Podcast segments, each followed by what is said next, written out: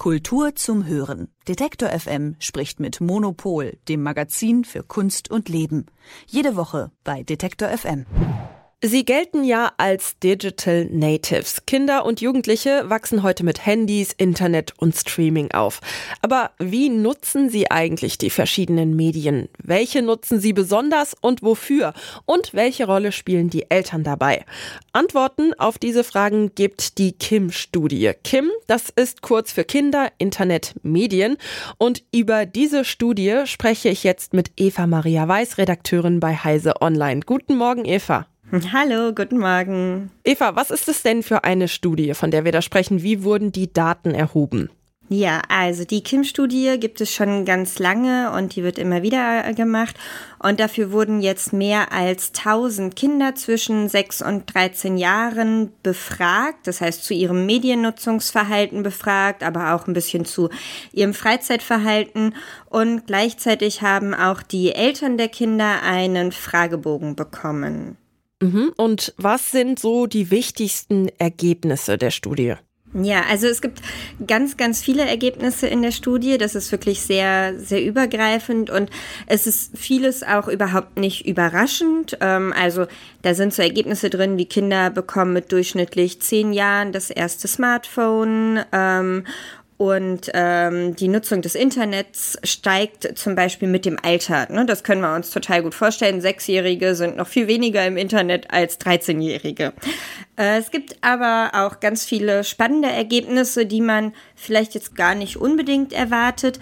Dazu gehört zum Beispiel, dass zwar fast alle Eltern eine Chance darin sehen, wenn ihre Kinder im Internet surfen, aber fast genauso viele Eltern sehen eben auch die Gefahren, die im Internet irgendwo lauern. Und klar, wir kennen alle so ein bisschen die Horror-Stories, glaube ich, ne? Also zumindest alle Eltern von YouTube-Videos, die ganz niedliche, lustige Sachen zeigen und dann wird automatisch das nächste abgespielt und da ist dann irgendwie was ganz Furchtbares. Es gibt sowas von ganz beliebten Comicserien, Peppa Pig, das ist dann so ein kleines Schwein, was auf einmal total böse wird.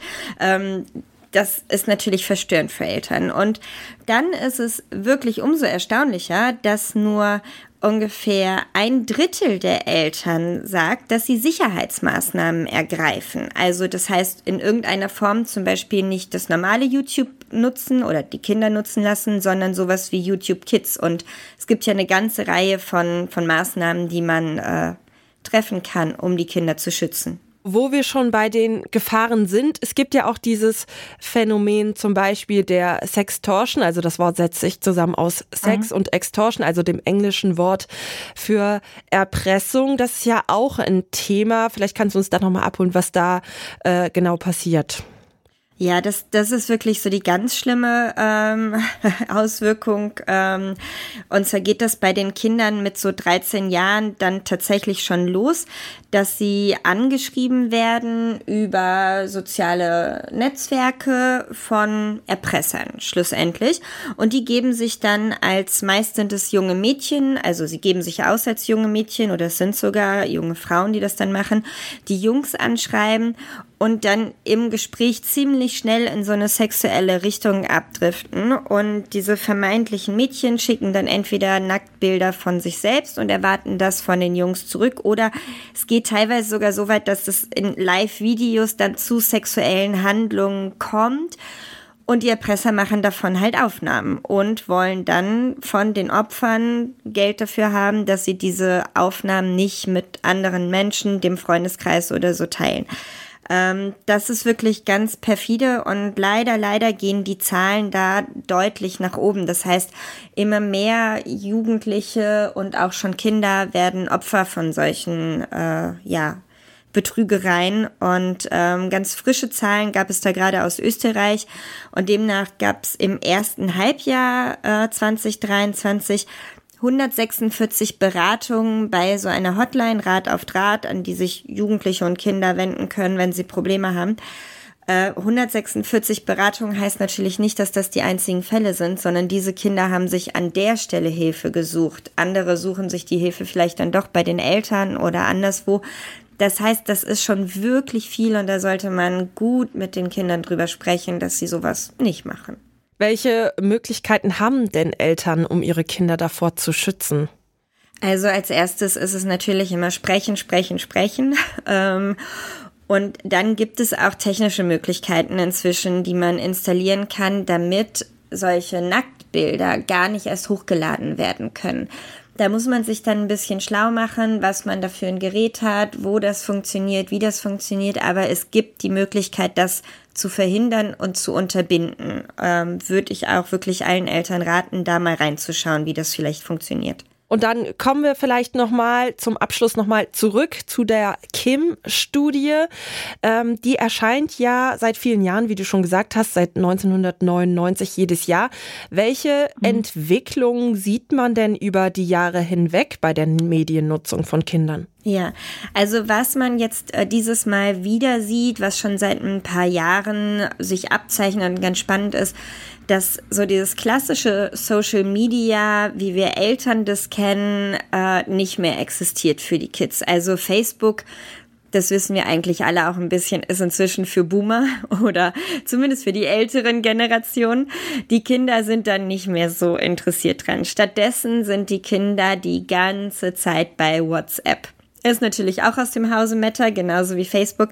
Aber die Kinder schreiben und schreiben und schreiben. Und dann muss man sich aber auch ähm, anschauen, WhatsApp und die anderen Messenger inzwischen auch haben ja diese Statusfunktion. Das heißt, ein Teil, den wir früher aus Social Media, Facebook kennen, so diese Status-Updates und Statusnachrichten von Freunden, die sind inzwischen einfach in den Messenger gezogen und kann man sich da anschauen. Und dann kommunizieren die Kids natürlich die ganze Zeit mit ihren Freunden in Gruppen auch und schicken sich lustige Sachen hin und her. Ähm, Danach, also so auf dem zweiten Platz, wenn man das so anschauen möchte, was die Nutzung angeht, ist YouTube. Das ist auch schon seit ein paar Jahren und das ist auch jetzt wieder so. Die Kinder schauen sich super gerne lustige Videos an ähm, und entsprechend auf dem dritten Platz ist dann auch TikTok. Das ist zwar ein bisschen Social Media, aber es ist eben nicht mehr so dieses, ähm, ja, man gibt selbst ein, ein Update, was man gerade macht oder so, sondern es ist eher dass man konsumiert, also sich anschaut, was äh, denn andere, vielleicht auch professionelle TikToker da machen. Und was mir auch noch aufgefallen ist in der Studie, was ich ganz spannend fand, dass die Kinder auch gar nicht unbedingt diese Influencer äh, als Vorbilder haben, sondern da eher auf so klassisch Film und Fernsehen zurückgreifen. Also genannt wurde Bibi Blocksberg, auch Heidi Klum, äh, sicherlich erst bei den Älteren dann, äh, Anna und Elsa aus Frozen. Das sind so die Vorbilder von den Mädchen und die Jungs haben immer noch eher Fußballer und Sportler als Vorbilder.